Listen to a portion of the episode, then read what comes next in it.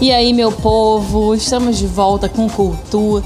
Hoje um episódio mega especial que vai falar sobre um dos grandes conceitos dentro do campo da produção cultural, que é a função, né, a definição e a profissão de gestor. Não só de gestor, mas também de curadoria. Então, antes de começar o nosso bate-papo, que hoje é com um profissional mega amado por todos que trabalham com ele, que é o Paulo Lopes, eu decidi trazer para vocês um pouquinho sobre essa definição do que é gestor, sobre um, um pouco sobre esse conceito. Então vamos lá, eu sou produtora, Paulo é gestor. Qual a diferença entre nós, né? Geralmente, um gestor administra um funcionamento em rede e o produtor administra um funcionamento linear. Um exemplo: um gestor de um espaço cultural recebe ao mesmo tempo vários produtos com seus respectivos produtores. Ou um gestor geralmente fecha contratos de serviços por um longo período de tempo. Isso para ter o tempo hábil de elaborar e colocar em prática suas ações e estratégias. Enquanto um produtor pode fechar contratos para vários produtos pontuais dentro deste mesmo espaço de tempo.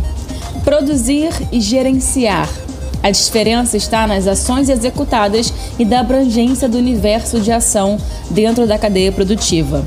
Outro exemplo para ficar ainda mais claro. Eu sou produtora quando administro um espetáculo musical.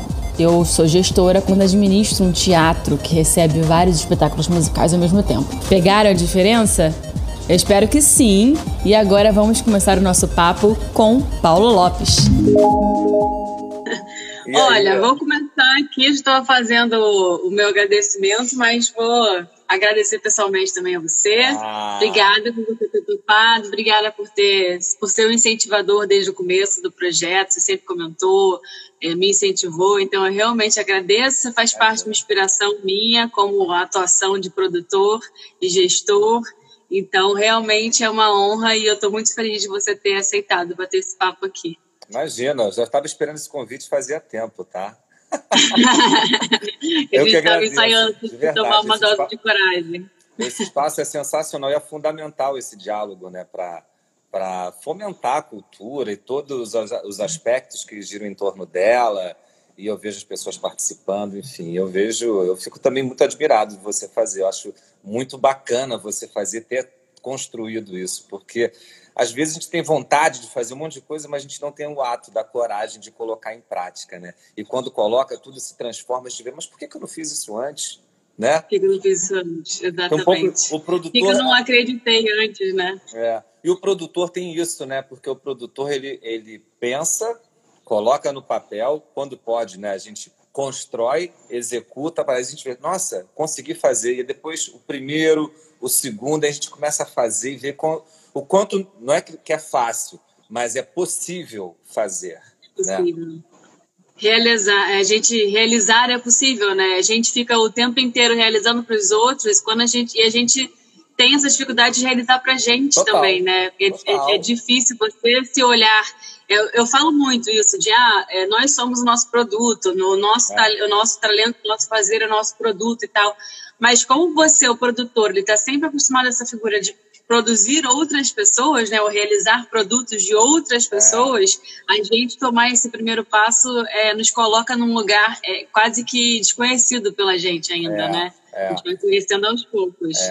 Eu, eu acho que também tem muito disso, né? às vezes, a verdade é que o trabalho de produção, de gestão, esse trabalho, para quem não conhece, esse é um trabalho árduo, trabalha-se muito para fazer né? E é um ato de responsabilidade muito grande.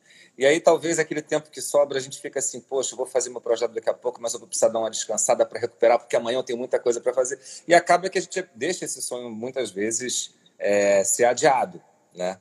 E quando, enfim, mas o importante é que você está fazendo, e é incrível, é sensacional, é. e a gente está aqui agora.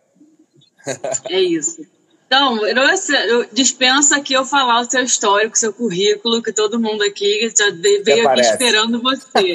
eu, eu comecei a postar os stories nosso do, do Cultura e todo mundo falava, essa eu não perco, essa eu não perco, essa eu não perco. Eu tenho certeza que Todo mundo que está aqui já te conhece, já te admira. Então eu vou pular essa, esse currículo, essa parte de currículo, e vou já perguntar de cara sobre o tema, né? Porque eu sou produtor, mas aqui a gente escolheu falar sobre gestão e curadoria de espaços culturais. Então eu queria saber, queria que você contasse para gente como que foi essa sua iniciação, esse, o nascimento do Paulo Gestor.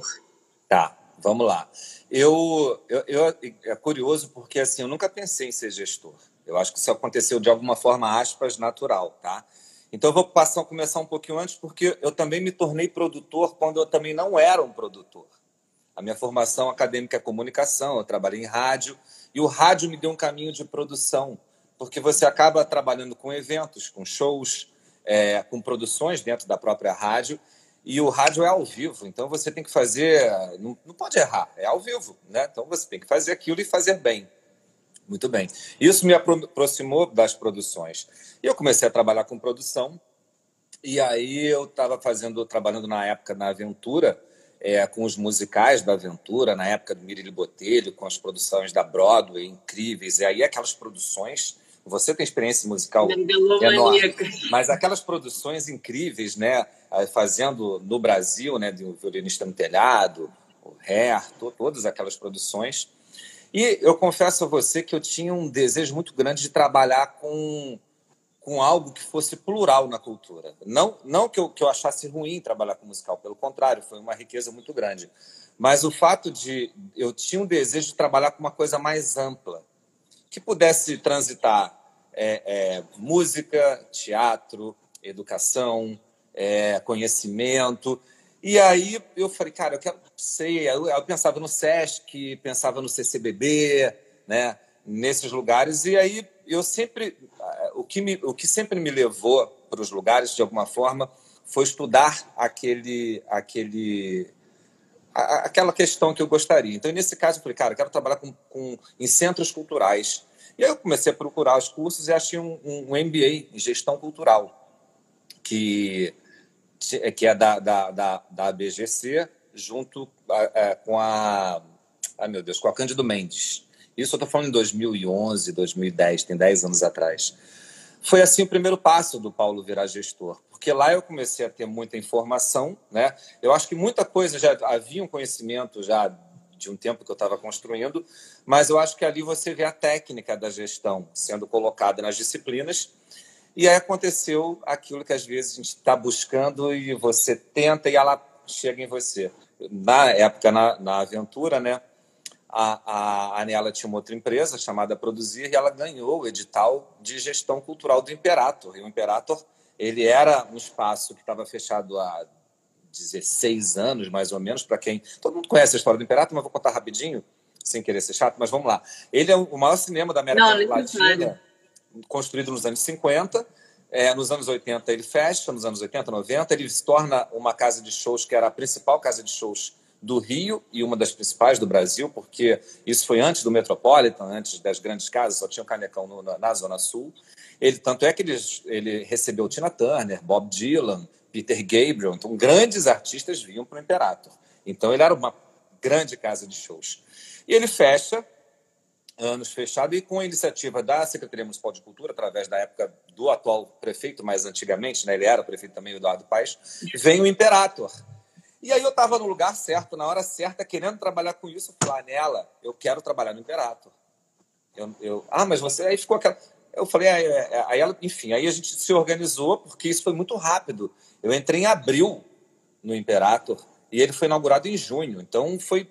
E ele estava numa obra e era uma loucura, porque quem conhece o Imperator vê que ele é gigante, né? Ele tem 8 mil metros de área construída, quatro andares, três cinemas, uma sala de espetáculos, três espaços de exposição, funcionava 358 dias por ano, fechava só seis, sete dias e funcionava 12 horas por dia. Então, ele era uma, coisa gigantesca. Então, eu já entrei fazendo gestão num lugar muito grande, sabe? E que ele tinha muitas possibilidades. E, e tem uma questão também, tá? que era muito interessante: havia um desejo, um furor da população do Imperator voltar.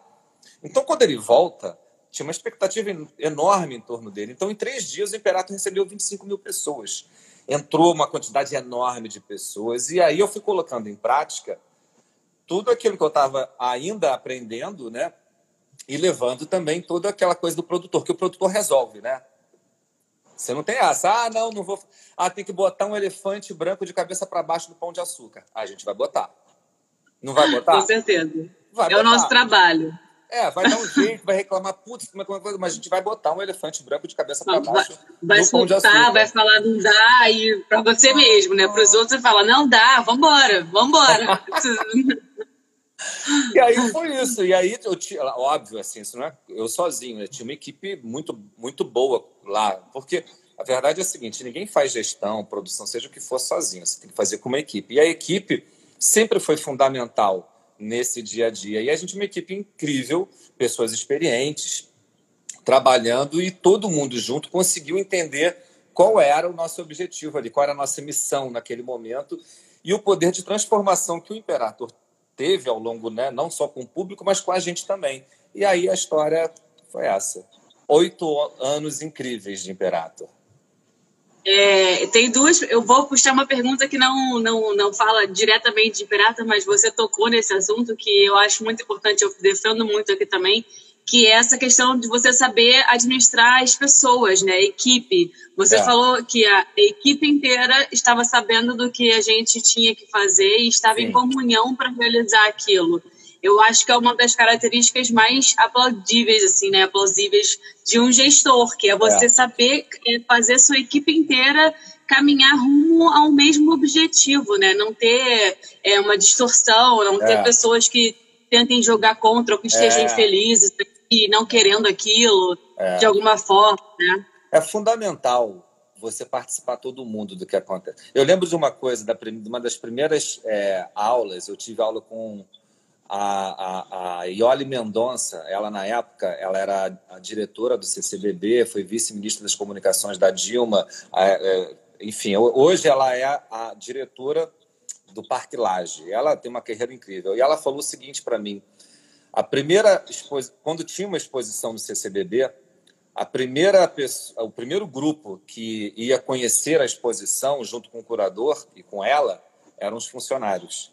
Então os funcionários, todos eles iam saber cada coisa que acontecia, por quê, onde entrava, porque era assim, e tal. Então eles se apropriavam daquela informação.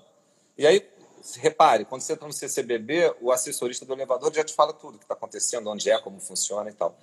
Então, aquilo foi um exemplo, mas a prática isso funciona é, perfeitamente, porque você dividir com todo mundo, aí eu não estou falando só da questão da curadoria, mas da missão do espaço, do respeito com cada um, da, da do quanto a sua área é importante para o funcionamento do todo. Porque aí você, eu acho que na verdade assim, isso não é papo, eu acho que de verdade cada um tem uma importância muito grande no, no processo.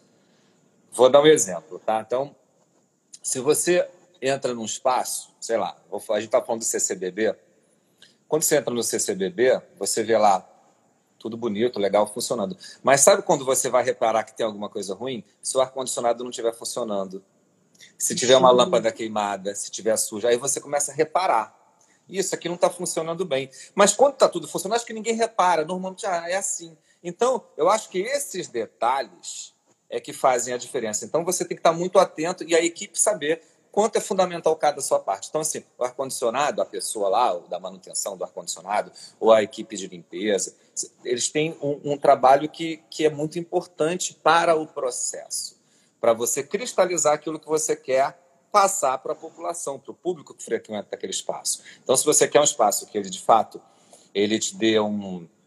Não estou falando nem de programação ainda, tá? Mas ele te dê um bem, te dê um bem-estar, você se sente bem, se sente acolhido, você vai, vai, vai ter que trabalhar com todas as pessoas que vão trazer isso para o dia a dia, para a rotina do espaço e, consequentemente, para quem frequenta o espaço. Nossa, uma aula, gente. Uma resposta que foi uma aula para todos. Acho que todo mundo. É, é, um exemplo incrível que você está dando, é verdade. Assim, é, eu tenho, o, que, o que você foi impactado quando você teve essa aula, você acabou de passar aqui para gente, porque é. eu tenho certeza que todo mundo foi impactado também, como, como eu fiquei. Porque realmente isso é tão difícil a gente achar é, espaços né, e empresas, etc., que realmente tenham isso, consigam é. né, estabelecer isso. Voltando ao Imperator, ao Vamos espaço lá. Imperator, é, ele foi um significado de revitalização, né? Se revitalizou um espaço que estava desativado. O que que isso significou na sua carreira? O que que não só essa revitalização, mas o Imperator em si, é, quando você olha para sua história, assim, o que que o que, que foi o Imperator? O que que ele te trouxe é, para você levar para a vida, assim? É, o Imperator foi um divisor de águas, sem dúvida. Né? Eu tive uma carreira longa em rádio, eu trabalhei 10 anos, cheguei a dar aula na, em rádio, na escola de rádio que tem aqui no Rio de Janeiro. Trabalhei com eventos, fiz produção, trabalhei em reunião de Copacabana, fiz mil coisas.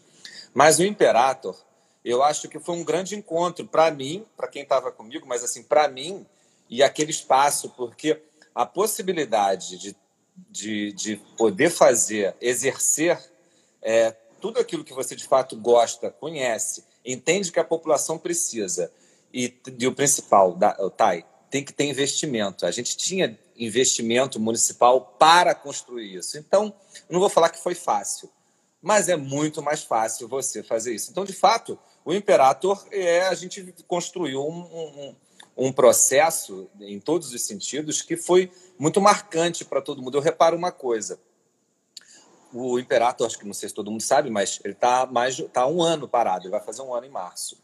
Mas até hoje, os ex-funcionários que trabalhavam lá, eles têm um desejo da volta do Imperator, eles estão unidos, existe né, todo na, na rede social os movimentos em favor do Imperator, volta logo o Imperator. Abaixo assinado. Exatamente. E você não vê isso em outros lugares que fecharam. Você, não querendo comparar, o Metropolitan fechou não ouço nada. O que eu quero dizer é o seguinte: é. Então, assim, de fato, há um, um, uma relação muito forte das pessoas que passaram por lá. Por isso que eu digo a transformação. Então, de alguma forma, a transformação ocorreu comigo também. Claro que ocorreu. E, e depois que eu fui fazer gestão de outros espaços, eu fui levando isso. Mas, de fato, o Imperator marcou totalmente a minha trajetória, fez uma mudança, plot point da minha vida profissional. E eu, Eu acho que a curadoria e a gestão nesse, nesse no espaço do Imperator em si, elas coexistiram, né? Acho que foi muito é. necessário você ter essa visão de curador também e saber é. o que levar para você realmente atingir, é, atingir e alimentar aquele público que vinha sedento por, é. por esse retorno né, do Imperator. Fala um pouco dessa, dessa relação sobre essas duas tá. funções, para gente que é um pouco incomum a gente ver tão é. É, eu, eu entrei então, como eu entrei fazendo a gestão administrativa do espaço. Então, tudo que era relacionado ao funcionamento, na verdade, começou um passo a passo. Imagina só entrar num lugar, ele não tinha nem unifila. Unifila, aqueles separadores de fila para quem. Você sabe, óbvio, né, Thay? Mas assim, não tinha nem isso. Então tinha que construir tudo isso. Então, assim, poxa, com, com, com, quando abre, como abre? Por que, que abre assim? Ah, tem que ser o segurança, é o, é o, é o, é o supervisor operacional, não é o porteiro. Então, assim, construir passo a passo do Imperator. Cada detalhe teve que ser construído. Né? E aí eu estava na função dessa função administrativa e também ficava próximo da produção, mas eu não fazia curadoria. Quem fazia curadoria era a Cristina Dória, uma pessoa super reconhecida de produção e também em curadoria, trabalhou com grandes artistas, tem uma carreira longuíssima. E e a Aniela também fazia essa parte, mas não era uma parte que eu fazia nos três primeiros anos do Imperator. Eu, eu era totalmente voltado à parte de gestão do espaço. Muito bem. E eu acho que isso aconteceu naturalmente, porque assim, eu de alguma forma já tinha tido experiência com TV, com música, com produção, é, com teatro, com uma série de coisas. E aí o que aconteceu? O, o, o, em 2015, com a saída da Cristina, eu acumulei, acumulei esse espaço também de curador, junto com a Juliana Henriques, que foi para o Imperator nesse momento. Ela havia trabalhado comigo, é produtora incrível, maravilhosa. E aí foi uma forma, eu falei, olha, a gente tem uma Ferrari aqui, mas eu acho que dá para acelerar um pouco mais. Ela tá boa, mas vamos acelerar mais, que eu acho que a gente consegue acelerar mais. E o que a gente fez foi potencializar o que o Imperator já tinha, porque uma coisa que eu, que eu aprendi o espaço arquitetônico de um lugar que se define como espaço cultural, ou seja, qualquer coisa, ele faz, ele é fundamental para o funcionamento do espaço. Então, o que eu quero dizer? O Imperator ele era grande, ele tinha uma sala de espetáculos para mil pessoas, ele tinha outros espaços, tinha um terraço, ele funcionava. Então, assim, como a gente poderia explorar todo o, a potencialidade do Imperator? E aí foi um processo de, do que as pessoas falam de pensar fora da caixa, ou trabalhar com criatividade, e a gente foi fazendo, foi criando isso. E, de alguma forma, eu me descobri curador aí, porque eu já tinha uma relação com música muito grande uma vez que eu trabalhei em rádio, né? Curiosíssimo que eu, tra... eu nasci no Dia da Música, 22 de novembro, que se comemora o Dia da Música. Né? Caramba! Né? É, e trabalhei em rádio muito tempo, fui trabalhar com musical, então a música sempre teve, de alguma forma, na minha vida. Então, tem uma relação mais próxima com música. Mas o teatro veio, eu trabalhei com musical, e aí a, eu, eu, tenho uma, eu, eu fiz uma formação acadêmica em cinema também. Então, naquele momento tudo aconteceu. Então, foi, não vou falar que foi fácil, mas eu tinha um espaço grande na mão e a gente tinha que exercer. E, na verdade, assim, um dos objetivos do Imperator era ter uma pluralidade artística e que ela tivesse também uma formação de plateia e também é, uma área de, de educação, é, educação que eu digo assim, com cursos livres, mas assim. Formação, né? Exatamente. E aí a gente começou a acelerar nesse sentido. Então, a gente, a gente começou, acho que tinham três, quatro cursos na época, ao final do Imperator tinham 26. Então foi um aumento muito grande. Né? A grade de shows é de quarta a domingo. Eventos, então tinham eventos paralelos acontecendo em vários andares. É, a gente pegou alguns espaços do Imperator, por exemplo, é, a entrada do Imperator, que era muito longa, né, ela é dentro de uma galeria, a gente pegou toda aquela entrada e falou, vamos fazer um painel aqui, a cada período a gente chama um artista e vai mudando.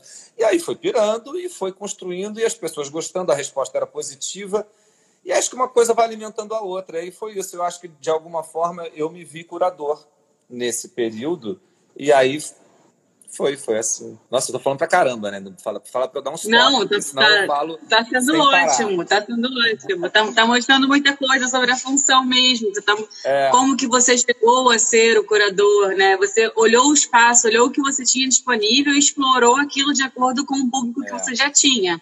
É né? interessante, e... Thay, é que, que assim, eu também observava a gente, né? Eu não, mas a gente, né? A equipe, a Juliana também muito as manifestações que aconteciam dentro do Imperator, independentemente da gente. Então, vou dar um exemplo. A gente observou que no terraço havia um encontro é, de, de, de, leituras, de poesias e lá, lá, lá. E aí a gente falou, cara, mas isso aqui é interessantíssimo. Aí a gente conversou com a equipe, vamos trazer isso como uma ação dentro do espaço. E aí começou. E assim, isso Quase que legitimizar uma ocupação, né? É, eu acho que o grande barato de centro cultural é que as pessoas passam a procurar o centro cultural para fazer sua manifestação artística de alguma de forma individual ou coletiva. Então, vou dar um exemplo. As pessoas iam para lá para fazer, para dançar, para criar coreografias. Outros começavam a tocar violão, criavam bandas. Então, eu acho que o barato de um espaço cultural é que as pessoas passam a, a, a frequentar o espaço e elas propõem coisas. E, e assim, e se você estiver observando, você pode achar, pô, mas isso é interessantíssimo, vamos trazer para cá. E eu acho que esse foi um trabalho que a gente fez e, e foi muito positivo. tem alguns projetos que aconteceram dessa forma. Entrou aí o Volta Logo Imperator, ora, um perfil do Instagram é, voltado para ativação, reativação né, do Imperator. Volta Logo Imperator, tem que voltar. O pai falou que vai trazer, vamos aguardar, né? Vamos aguardar e cobrar, na verdade, né? Não pode ficar na promessa. E outra, outro momento de revitalização, que eu acho que não tem como falar do Riachuelo né, e não falar de revitalização. Que eu tava, eu acompanhei esse período de, de abertura dos teatros, a gente estava lá com a primeira programação, com a primeira peça, e é, foi incrível como que a gente viu uma nova ocupação da rua, mudança de cara ah, da rua, de iluminação na abertura da praça, né, de voltar a abrir a praça com segurança e tal. Então, o, tanto o, o Imperator, né, como o Riachuelo, que você veio a, a, administrar depois, também foi um outro símbolo de revitalização. Total. Dentro desse sistema do Riachuelo, assim, no espaço do Riachuelo, numa demanda de centro da cidade, que eu acho que já, já, já tem outras circunstâncias né, diferentes da, do Imperator, como é que foram esses, esses primeiros desafios de, de realmente botar aquele gigante para funcionar ali no é. meio onde estava completamente entregue, né? Primeiro, eu acho que foi que a aventura, né, a direção da aventura foi muito feliz em achar esse espaço, porque é um, um espaço que já tinha uma história, né? Então ele era o Cine Palácio, né? Foi cassino, foi cinema, foi teatro. Então, é, e é um local incrível, porque construiu-se um teatro para mil pessoas, um, um, teatro lindo, né? Porque ele é belíssimo. Você entra, você fica encantado, você fica, cara, que lugar é esse, né? Porque tem teatros e tem teatros. Né, o Teatro Riachuelo puta teatro. É majestoso, né? É, é lindo, majestoso. Ele é incrível, né? Então, a, a, ele já ganha porque o projeto arquitetônico dele já é uma, uma, uma, uma obra de arte. Então, ele já tem isso, né? E aí, o que aconteceu? Na verdade, foi tudo muito... Foi muito... Assim, foi um convite meio que que eu não esperava, porque já tinha o Imperator e o Imperator ocupava muito espaço. E aí eu, eu achei incrível, né? mas era um desafio, fiquei pedi uns dias para pensar e aí, de fato, entramos. E acho que o primeiro desafio do, do Riachuelo, que eu acho, aí isso acho que para todos os espaços, tá? É formar uma identidade. Tem que formar uma identidade. Se não formar uma identidade, ele é só um lugar que faz coisas aleatórias, sei lá. Isso eu estou falando do que eu acredito, tá? Se ele não tiver uma identidade, eu não vou conseguir desenvolver uma relação com a plateia, porque a verdade é que assim a, a, a plateia retorna, ela volta para aquele lugar. Ela só volta porque ela se identificou com alguma coisa. Ou foi a curadoria, ou a relação que ela construiu, mas de fato é. A, a, a identidade do espaço é fundamental. Então, acho que o primeiro momento foi construir a identidade que vem da forma de programação, na forma de relacionamento com as pessoas, né? A Pri, incrível, sempre trabalhou isso muito bem no, no, no, no dia a dia e a comunicação do espaço, porque ele, o, o, o Riachuelo ele tinha que fazer uma forma de se comunicar diferente dos outros espaços. Ele tinha um, uma, um, uma arquitetura que poderia ser diferenciada na hora de comunicar esse, é, é, essa, essa, os conteúdos né, do espaço. E foi isso que a gente fez logo de cara. Então a gente começou a trabalhar, pegou aquele arabesco que tinha dentro dos espaços e criou aquilo como pano de fundo para alguma coisa. Desenvolvemos um slogan na época que, é, é, na verdade, assim, ele, ele, ele, Como é que era o slogan, gente? Meu Deus. Uma, um, palco, um palco de histórias. Porque, na verdade, ele tinha uma história muito longa, muito anterior à nossa. Então, na verdade, foi construído isso. E, principalmente, aí quando a gente entra na parte da programação, ele, ele eu acho que naquele momento ele, ele obviamente ele era ligado aos musicais uma vez que era da Aventura uma a maior produtora de musicais do Brasil. E ela começou a colocar os conteúdos ali. E aí a gente falou olha isso é interessante mas ele pode mais. É aquela história da Ferrari vamos acelerar um pouco mais. Ela pode mais né? E aí a gente começou a construir algumas datas. Então a gente pegou a terça-feira para trabalhar com música porque no final de semana não ia rolar, por dois motivos. Primeiro, que tinha a questão da temporada, que eram longas, né, temporadas de musicais. E segundo, que numa sexta eu ia brigar um pouco com o Circo Voador, que era perto, a Fundição, que era perto, o Vivo Rio, que era do outro lado, o rival, que é logo atrás. Vamos fugir, vamos parar de brigar com essa galera. Vamos fazer o seguinte: vamos pegar uma terça-feira. Pega o pós-trabalho, as pessoas saíram seis, sete horas, a gente bota o horário de oito horas e começa a construir, formar uma plateia de música para esse dia. E aí, né, com, com, com, toda a relação que já tínhamos no Imperator, a gente trouxe artistas incríveis, Ivan Lins, Adriana Calcanhoto, é, enfim, orquestras. É de moda, e aí começou a trabalhar, pois é. E aí formou, porque aí deu super certo, porque ficou lotado. É, normalmente era lotado, não, tinha dia vazio. Era, e lotar mil lugares é, uma, é não é uma tarefa fácil. Mas eu acho que tinha a questão também do centro da cidade, explorar, porque acho que o grande barato de estar à frente de um equipamento é a observação. Observa onde ele está. É quase, quase, quase os quatro P's do marketing.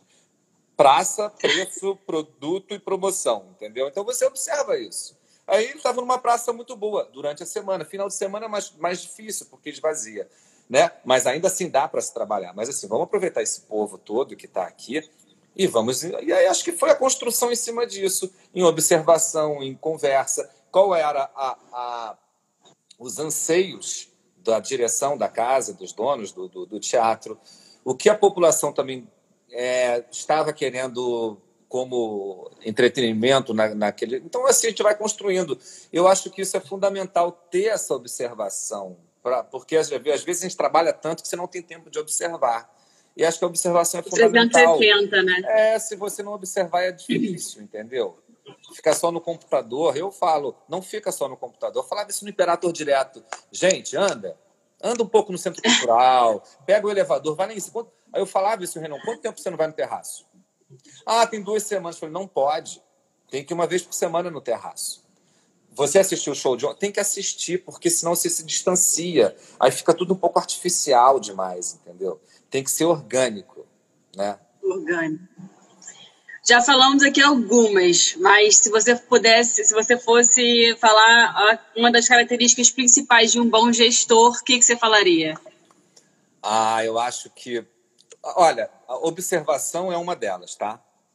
Mas o relacionamento é fundamental. Sem o relacionamento, porque o, o, uma empresa nada mais é do que as pessoas que trabalham nela. Ponto. Se não tiver gente trabalhando, a empresa é só uma marca, é só um nome, ela não é nada. Ela tem, então ela é o que o que são as pessoas que estão ali. Tanto é que as empresas mudam, não vou falar que todas, mas elas mudam conforme as pessoas vão saindo e vão entrando, vai mudando.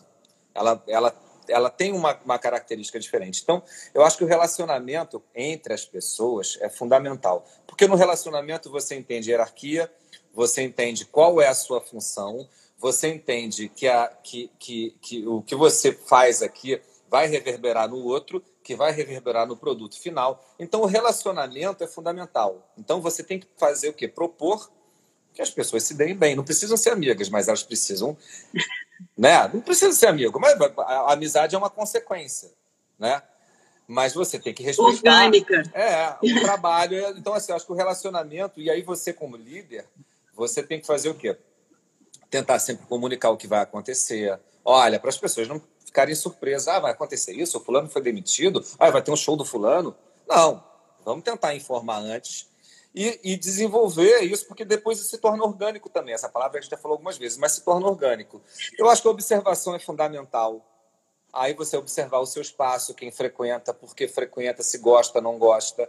E aí eu acho que, que é muito interessante você ter alguma fonte de pesquisa, porque ela vai te, te dar uma orientada, uma orientação em alguns aspectos que talvez você não perceba, porque não é todo mundo que consegue observar, consegue captar, entender, entendeu? É, é, vai, vai depender de alguma coisa, mas as informações, você consegue ter é, as informações de fato em cima de uma pesquisa, né, opinião sobre o espaço, você consegue entender para onde você vai. E principalmente a visão. O que é esse espaço?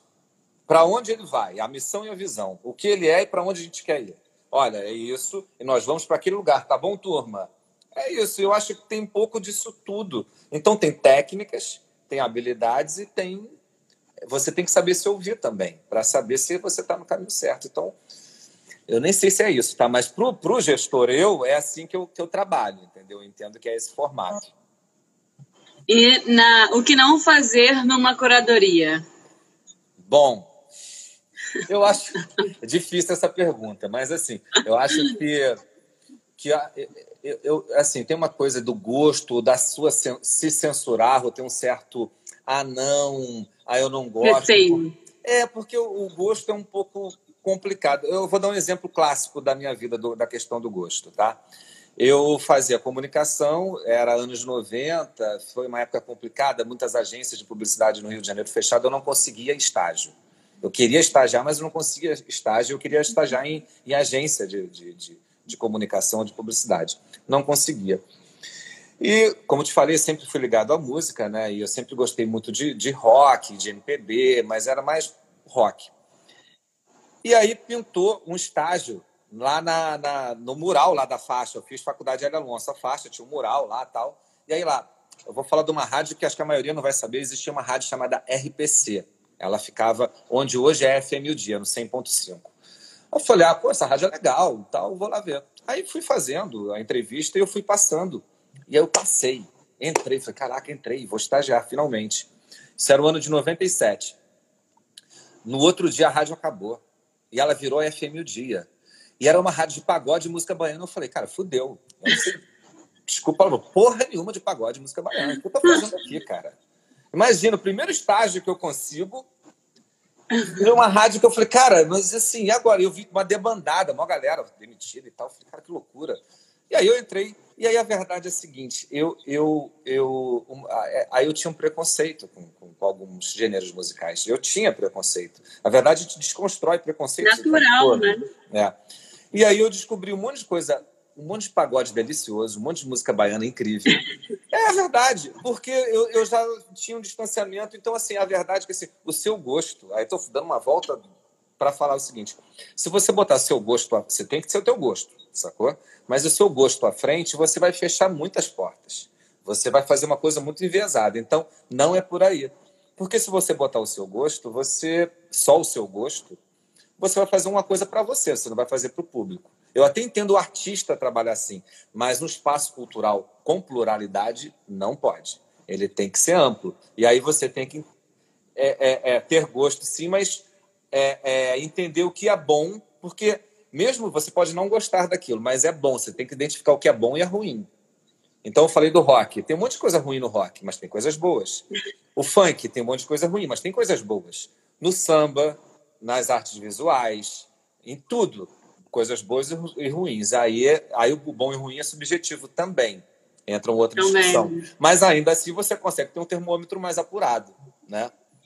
Foi, é, claro. Eu acho que é por aí a questão da, da curadoria. Eu penso que é, que é isso. Né? Até porque, na verdade, a, a, a, a, arte, na verdade, a cultura, ela é uma manifestação muito ampla. Então, eu, eu vou dar um exemplo aqui. Sei lá, quando o passinho começou há anos atrás, ninguém olhou na hora, ah, isso aqui é cultura, isso aqui é arte. Não, era uma manifestação, correto? antropológica, social, enfim, uma manifestação. Ele foi se desenvolvendo, ele foi para um lugar que já é visto como arte, como cultura, como representação de uma manifestação. E eu acho que é isso. Então, se você não estiver atento, vai passar batido, nem você vai nem saber que é aquilo. Passou, o outro fez e foi. Isso acontece quase que diariamente, né, na nossa, na nossa, nossa vivência é, essa, essa movimentação e as, que há manifestações culturais em todos os espaços, 24 horas por Sim. dia, há pessoas manifestando a sua cultura, a sua arte. E acho que o papel do gestor e do curador é também saber é, olhar para essas artes, né, e essas manifestações. É fundamental. Exato. E, e, me remete também a uma. A próxima per pergunta que a gente tinha organizado era sobre essa. Qual seria a maior diferença, né? Se você olhasse o tempo que você começou como gestor e, o, e hoje, o momento atual nosso, o momento social atual. E eu, eu já eu vou levantar uma coisa aqui para debater com Por você, favor. que eu acho que é esse essa, esse lugar da internet, né? Que não tem como falar, é, não olhar mais, né? É. As pessoas estão se manifestando aqui toda hora, todo tempo, você tá, toda hora você esbarra em alguém, fazendo arte, fazendo. E você tem que reconhecer esse espaço também, né? E saber Sim. conversar com ele. Sim. Mas você falando, o que que você, em comparação, assim, aos tempos que você começou e o hoje em dia, o que que você vê de mais, de mais de, estruturalmente mais diferente, assim, nesse, tá. nesse lugar das espaços culturais? É, é, é, é um pouco complexo falar isso, mas eu vou pegar uma observação. Por exemplo, eu não acho, assim, tem, não, não tem tanto tempo assim para poder ver tanta diferença, mas tem diferenças. Eu comecei em 2012 na gestão, né? Então, eu vou dar um exemplo, assim, por exemplo, você falou da internet, a comunicação em 2012 ela era muito nos veículos tradicionais, tá? Jornal, o rádio, TV a gente não fazia porque era caríssimo, sempre foi, mas jornal, o rádio, o outdoor e tal. E a, a mudança do, do, disso foi, foi muito forte, porque muito evidente, porque as redes sociais, a internet, elas levantaram um voo absurdo. E aí a gente começou a entender falando da internet, o quanto essa ferramenta ela foi, em tão pouco tempo, tão fundamental e ela levou tanta gente. Porque eu estou falando 2012, tinha, não acho que o Instagram não existia, mas o Facebook já existia, né? Ou não, 2012, acho que, enfim, sim, né? Vou até jogar. Facebook, Facebook já tinha, acho que eu já tinha Facebook em 2012. Eu não tinha o Instagram. Vamos ver. O Orkut é anterior. É 2005, 2004. É, o, o Instagram começou em 2010, então até a gente tem ah, isso aqui, aqui como. Eu, eu fui já... em 2014, 15. Mas no é. início é. não tinha, né? E tem outras mídias que vêm, somem, enfim, mas o fato é, é, é, é, é, e lá a gente tinha uma, uma pesquisa anual lá no Imperator. E aí a gente foi vendo a mudança, porque as pessoas, como. Ela tinha uma pergunta básica: como você conhece a programação do Imperator? Jornal? É, guia de programação? É, rádio? internet? Não, era, não tinha nem redes sociais, era internet. E aí o internet começou a subir. Depois teve que abrir, porque respondiam muito redes sociais. Então, falar internet e rede social já é uma outra coisa. E aí a gente viu o quanto isso cresceu. Então, nesse aspecto, eu vi uma mudança muito grande. Então, eu, eu não, não tem como hoje em dia você trabalhar é, a comunicação ou qualquer coisa relacionada à manifestação de cultura deixando a internet de lado. Né? Paralelo a isso, eu falo internet, redes sociais e tal. Eu também não sei se é exatamente isso que, que, que é a pergunta, mas eu vou puxar uma, uma questão aqui. Em 2012, o investimento em cultura era infinitamente maior, seja do Estado, do município e da federação. Então, naquele momento, havia uma pluralidade gigantesca de eventos, de, de, de investimento. Então, tinha desde, sei lá, os, os territórios né, culturais, que eram, sei lá, lá na zona norte do Rio de Janeiro, Pavuna, ou na zona oeste, em Guaratiba, que tinha recebia seus investimentos e tinha um espaço para se manifestar, e até os eventos de grande porte. Hoje em dia, a gente é verdade que assim, de 2018, 2019, né, quando chegou essa nuvem negra toda, a gente viu quanto a gente perdeu de espaços de investimento e aí sobrou pouco. Então, assim, eu acho que a gente teve uma interrupção de, a gente podia estar muito maior em todos os sentidos, sabe? Em, em, em, em, em formação de plateia, mas a gente teve uma mudança aí nesse, nesse período, porque o investimento é fundamental. Né?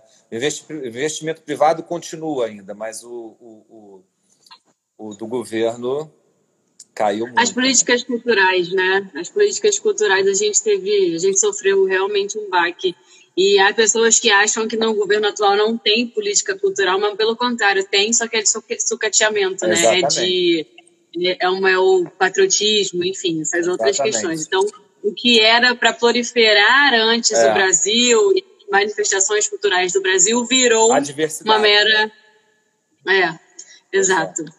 Então, para você, assim, os espaços culturais, o, o, tempo do hoje é o tempo de quê? Olhar para o quê? Para fazer o quê? O que que o, que o tempo está clamando a eles? É, eu acho que esse momento é um, é um, é um grande momento para reflexão, né? E eu, eu acho que quando voltar, porque voltou, não voltou, então tem espaços funcionando, outros não, mas eu acho que vai ser um mundo diferente. Então, talvez vai ter que ter um ajuste aí de voltar a falar missão e visão vai ter que ter um, um ajuste. Talvez as próximas produções não serão aquelas que a gente estava esperando no ano passado. Ah, talvez o artista, o diretor, não, não vou mudar, vou fazer outra coisa. Isso aqui acho que não. Eu acho que a gente vai precisar rever é, alguns conceitos. Outros vieram para ficar, né? De falar da live, mas eu acho que a live vai trabalhar muito com as execuções ao vivo, né? Porque na verdade você pega a democratização de acesso, né? Porque se tem um show, vou dar um exemplo aqui, vai ter show do Martinho da Vila aqui no Vivo Rio. Beleza, quem está no Rio de Janeiro vai ver. Martinho da Vila provavelmente vai para São Paulo, mas eu acho que ele não vai ter para Teresina no Piauí, sabe? Eu acho que ele não vai para lugares muito distantes por uma série de coisas, custos, não pelo, pelo lugar, porque o Brasil é o quinto maior país do mundo toda a, a, a questão de, de, de, mudança de logística. Né? logística é muito cara. Então, talvez, talvez essa forma de, de, de, transmissão ao vivo ela trabalhe em comunhão com as, os, os, espaços, né? Ela vai, ela vai fazer uma transmissão para todo mundo, né? Então, o cara que está no Piauí, quem está no Amapá, quem está em São Paulo, quem está em casa, quem não quer sair, e quem foi pagar o ingresso e assistir ao vivo, entendeu? Eu acho que, acho que isso veio para ficar. Então, algumas coisas vão continuar, no meu ponto de vista. Mas, para mim, nada substitui a apresentação ao vivo. Nada. Isso, para mim, vai ficar... Pra... Né? É, eu acho, que, acho, eu acho que aquela... Você está ali presente. É porque, assim, vou dar um exemplo. O teatro, ele é teatro quando ele está acontecendo encenado ao vivo. Quando ele vai para um outro lugar, ele, ele é outra coisa. Ele não é teatro. Ele é outra coisa. Ele pode parecer o teatro. Então, no meu ponto de vista, eu acho que, que o ao vivo ele nunca será superado.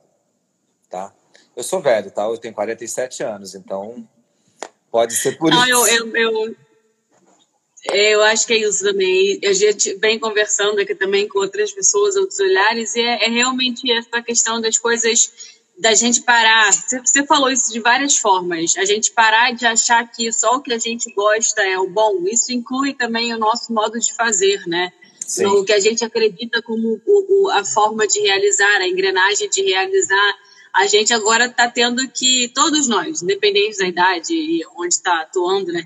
A gente está tendo que olhar para outras formas de realizar e não com esse preconceito, né? Porque imagina, o teatro na internet antes sofreu um preconceito gigante e hoje todo mundo está tendo que fazer para sobreviver. Exatamente. Quem olhou com preconceito no começo e não quis falar, ah, eu não gosto, é meu gosto, eu não é gosto, isso, é fica para trás.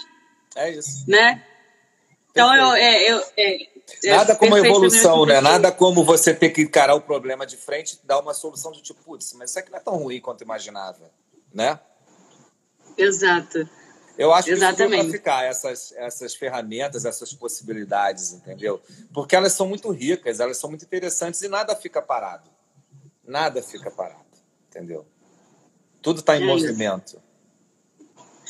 E se você fosse dar uma dica para quem está começando, tem muita gente aqui no Cultura que está entrando no mundo da produção agora, que assiste para se familiarizar com o ambiente. Se você fosse dar uma dica para uma pessoa que tem um, um, já uma simpatia por esses espaços, por esse lugar de gestor, qual dica você daria? Olha, é, para mim, tá? Eu acho que sempre tem que ter o estudo aliado a, ao seu desejo. Se você estudar, eu acho que você já abre um monte de caminhos, não só pelo pelo conhecimento que você vai ter. Mas ali você vai ter inspiração. Alguém vai te inspirar um trabalho, um professor. Você vai fazer contatos com pessoas que têm outras visões diferentes das suas, que vão ampliar o seu conhecimento. Você, esse contato vai te levar para um outro trabalho, para algum outro. Então, acho que isso é uma grande porta, tá? É uma grande porta. Não vou falar que ela vai te dar o certificado que você vai conseguir. Eu acho que isso é muito bom. E eu acho que o, o, o gostar de, de, desse ambiente, né? E, e, e, trabalhar, porque você vai trabalhar muito. Não pense que você vai trabalhar pouco, você vai trabalhar muito. É bonito, é legal, é arte, é cultura. Você acha que é uma coisa ao produtor, cara, isso aí é só um. Glamour. É. Tem, glamour tem, mas muitas vezes não tem, a maioria das vezes não tem, porque a gente trabalha muito. Então, é, e assim, eu acho que é uma responsabilidade muito grande, né, Thay? Quando você trabalha com o desejo de um diretor, o sonho do fulano e tal, e está na sua mão é, colocar aquilo em prática. Então tem que ter uma responsabilidade muito grande, né? Por isso que talvez você comece com uma coisa menor, e até questão de gestão de cultura, eu tive uma sorte, uma possibilidade de pegar um, um equipamento desse tamanho, então, Imperator, mas a possibilidade de gestão de cultura é enorme, entendeu? Centros culturais pequenos, é, teatros, é, sei lá, casa de eventos, tudo isso você tem que ter uma gestão de cultura, né? E a gestão administrativa do espaço, como opera alimentos e bebidas, como é, é quando é que pode parar um caminhão, quando não pode, como você faz estoque, como você apresenta as pessoas, uniforme. Então, assim, ele é muito amplo, né?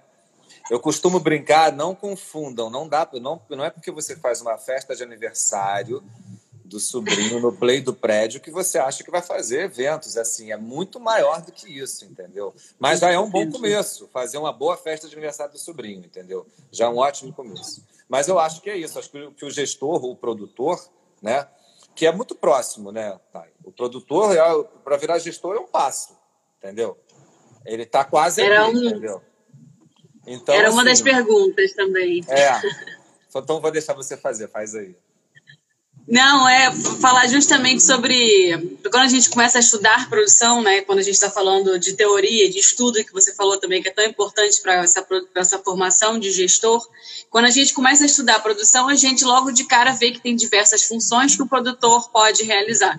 E ocupar esse lugar de gestor e produtor são coisas diferentes que coexistem em vários momentos, é. né? Mas são coisas diferentes se você, nas suas palavras, assim, a sua diferença do Paulo produtor para o Paulo gestor, o é. que foi? Olhando atribuições, olhando pensamento, desenvolvimento é. de profissional? Eu acho que o produtor, ele, ele, eu acho que ele vai cuidar de um produto e ele vai, vai se cercar do que aquilo, que quais são as possibilidades que ele precisa fazer para que tudo ande bem.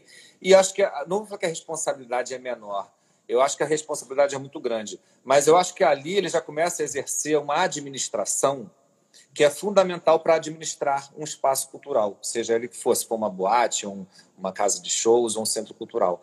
Porque acho que a, a responsabilidade de levar um produto está dentro também da, da, da, gestão. Você tem que levar aquele, aquele carro com todas as possibilidades, né, com todas as infinidades de, de, de projetos, é, para um lugar um lugar é, responsável, sério e tal. Então, assim, eu vejo muito, muito próximo o produtor do gestor. Óbvio que o gestor ele vai ter que ter um olhar maior, porque ele vai lidar também, de alguma forma, com a parte de marketing, com o financeiro, com é, é, prestação de contas, que o produtor também faz, entendeu? Então, você vê, eu vejo muitas coisas parecidas, entendeu? Às vezes é difícil pensar que, poxa, mas qual é a diferença? Mas acho que o principal é que é, é, normalmente a produção ela tem tempo de ela tem um início, meio e um fim. Não vou falar que a gestão não tem, mas ela é muito maior, porque se você pega, você se torna gestor de um espaço X e ele tem um contrato que vai durar, sei lá, cinco anos, oito anos, oito anos, dez anos, você tem um início, meio e fim, mas é uma história a longo prazo, uma longo construção, prazo. né? E aí a gestão, você tem que fazer o quê? Construir uma identidade para aquele espaço, se relacionar com a comunidade, com as pessoas que estão em torno, sejam elas, sei lá, no caso do Imperator, no bairro, né, com as pessoas que estão ali morando, e no, no Riachuelo, que era no centro, com as pessoas que estão trabalhando no entorno. Mas, de alguma forma, você vai ter que ter essa visão um pouco mais para fora.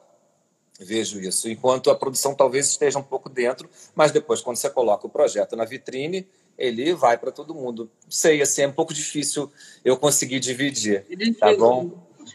Mas deu para é entender é difícil. Assim, Total, eu acho que é o, a gente resumindo seria o gestor ele tem uma, vamos dizer, ações culturais a serem realizadas, porque você está num ambiente muito mais macro do que o, um produtor que está responsável Total. por um produto é. dentro, às vezes, de um espaço. Você, como gestor, você recebe produtos né, no é. seu espaço. Então, consequentemente, a sua gestão de espaço e você tem uma responsabilidade com muitos outros projetos que estão chegando no teu espaço, né? É verdade. Exato. Colocou super bem. Então, ó, exatamente. Obrigada. Obrigado. Foi muito, muito bom. Acho que tem um conteúdo incrível essa live. Vou salvar para a vida. Oba. Jogar ela no YouTube depois, vai para o Spotify. Se Deus quiser, a gente está em rádio aí também de novo já já. E aí ela fica, vai reverberar os ensinos Tomara. daqui, os ensinamentos daqui. Obrigada demais por ter topado. Foi eu muito que, especial você ter vindo aqui. Obrigada é mesmo, é tá? Bom, é muito bom falar sobre isso, porque às vezes a gente não tem espaço e nem tempo para falar sobre tudo isso que a gente vive, né? É, eu, eu, eu vejo assim, eu vejo as, os, quando a gente tem tempo para conversar com o outro e entender, porque assim, a verdade é que dentro de um espaço cultural a gente vê tanta coisa acontecendo. Por exemplo, eu via muito você trabalhando, mas Muitas vezes eu não conseguia acompanhar todo o processo, mas eu sabia que processo era desde o início, a concepção, a construção, a execução, colocar na vitrine, depois desmonta tudo aquilo. Faz... É um processo longo, né? E assim, é muito, muito interessante poder trocar essas informações no ambiente é, digital e ter tanta gente aqui falando. Gente, passou tanta gente aqui que eu não consegui ver e falar. Muitos comentários. Magrão, minha mulher, Simone, tanta gente. Rosemary, mó galera. Beijo para todo mundo. Obrigado pela companhia e muito obrigado pelo convite, tá? Eu adorei. E estou por aqui para ah, obrigada. falar sobre isso e outras obrigada coisas mais. Obrigada mesmo. Os comentários foram rolando aí, eu tentei acompanhar, mas assim, Beijo, era só elogios ao trabalho, que o Imperator tem que voltar, que todo é. mundo sente falta de você. Todo mundo, passaram várias pessoas que já, trabalharam com você e falavam, é. Paulo, grande Paulo, quero trabalhar de novo. Foi isso. Então, obrigada Beijo também, gente, mundo. pela participação. E obrigada, Paulo. Beijo, Thay. Obrigado. E se você gostou, siga nossas redes para ficar ligado em todos os nossos conteúdos. Lá no Instagram, arroba soucultur e o meu, arroba.